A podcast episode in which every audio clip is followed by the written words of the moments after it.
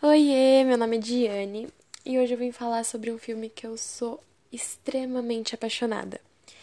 E bom, o nome do filme é A Cabana. Provavelmente você já ouviu falar alguma vez.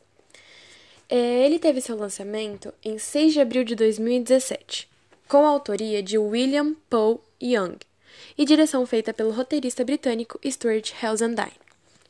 O filme conta a história de um homem chamado Mac, que após perder sua filha se encontra em profunda depressão, chegando a duvidar de sua própria crença.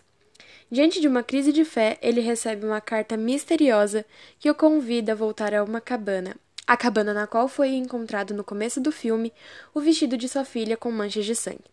Justamente nesse local, Mac encontra verdades significativas que irão transformar o seu entendimento sobre a tragédia e mudará sua vida para sempre.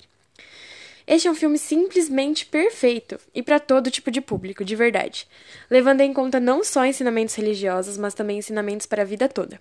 Se tornou meu filme favorito e pode com certeza se tornar o seu. Bom, o longa-metragem ganhou vida a partir de um livro de mesmo nome, que foi lançado em 2007 nos Estados Unidos, chegando ao Brasil em 2008. E logo mais ganhou o Diamond Awards, por mais de 20 milhões de cópias de livros vendidos. Agora a escolha é sua. Vai perder a oportunidade de assistir um filme incrível como esse?